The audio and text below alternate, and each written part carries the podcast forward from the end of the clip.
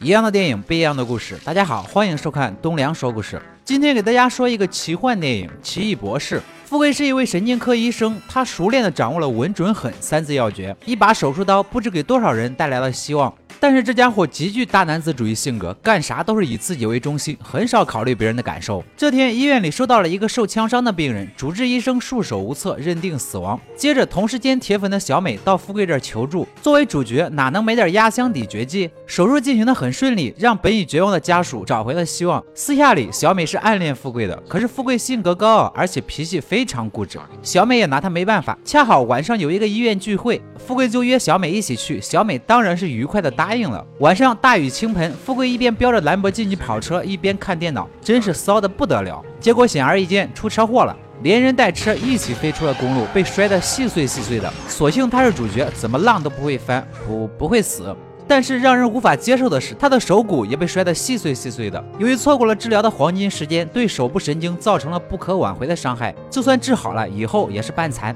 看着颤抖的双手，富贵的心里拔凉拔凉的。我他妈一个靠手吃饭的人，你上来就把我手给整废了，还能不能玩了？为了治好自己的手伤，富贵没少折腾，钱也没少花，但是效果完全没有。机缘巧合之下，富贵听说曾经有个人腿部神经受损很严重。行内医生都认为这辈子他是站不起来了，万万没想到他现在非但没有残疾，还活蹦乱跳的。此时此刻，富贵再也没有了那拒人于千里之外的傲气，他可怜巴巴、低声下气的乞求，最终得到了一个地名——河南嵩山。富贵一路打听，赶到了这里，不但人没找到，还被几个小混混打劫了，真是虎落平阳被犬欺。还好一个光头老黑救了他。老黑让富贵忘记自己脑中的一切，因为他将进入一个全新的世界。接着，富贵被带到了一个世外高人古一法师面前。富贵还是很激动的，毕竟眼前这位高人很可能掌握了当前最先进的技术——细胞再生疗法。然而事实并非如此，古一法师建议富贵调整心灵，让身体痊愈，还拿出传说中的武功秘籍《易筋经》给富贵看。富贵当时就不爽了，我他妈满怀信心的跑了过来，竟然遇到了个江湖术士，甚至还胆大妄为的摸了古一法师一把。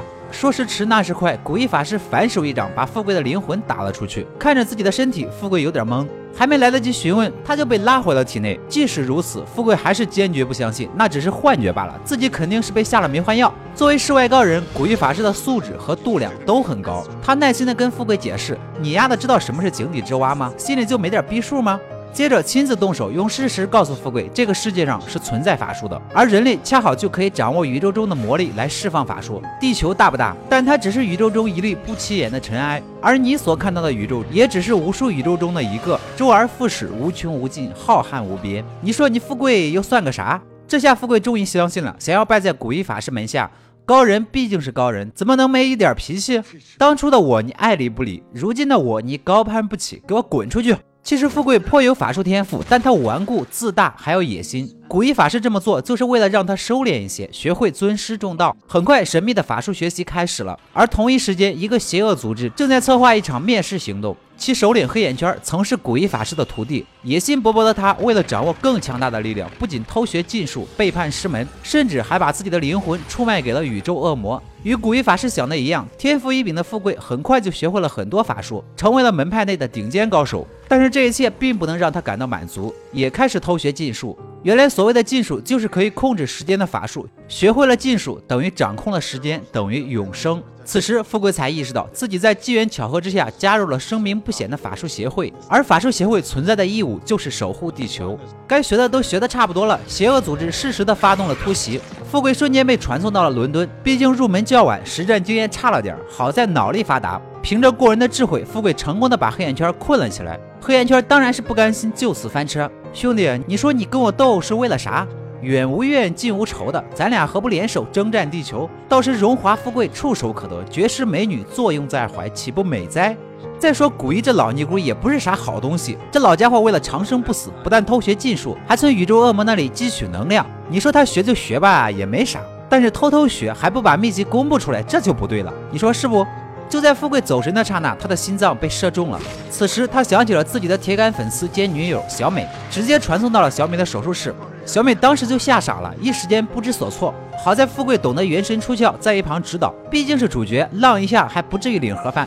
这边刚治好，大反派黑眼圈就很配合的杀了过来。在他的法术世界里，所有的建筑物仿佛有了生命一般，都在折叠着攻击富贵。没办法，富贵只能带着老黑撒丫子逃命。就在这千钧一发的档口，古一法师赶到了。可惜拥有恶魔力量的黑眼圈早已不是当初的那个黑眼圈，古一法师当场就被很没面子的丢了出去，不但丢了脸面，还丢了性命。临死前，古一法师元神出窍，承认自己确实汲取了恶魔的能量，以此来获得长生。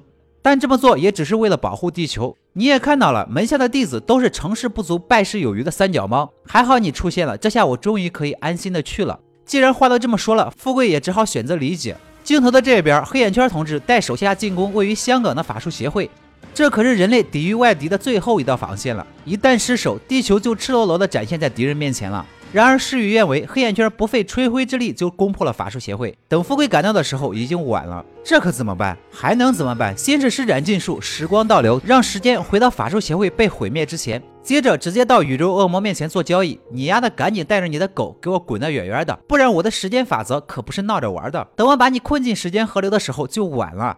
一切反抗都是徒劳。最终宇宙恶魔不得不选择让步，带着黑眼圈乖乖的离开了地球。而富贵则成为了法术协会的首席法师，继承了古一法师的意志，守护地球。只是他的手还是没有治好。这个故事告诉我们，开兰博基尼跑车的时候，千万不要分心玩电脑，因为你连个跑车都没有。好了，今天的故事就说到这里。喜欢我的朋友，记得点赞、评论、关注一下。我们下期再见。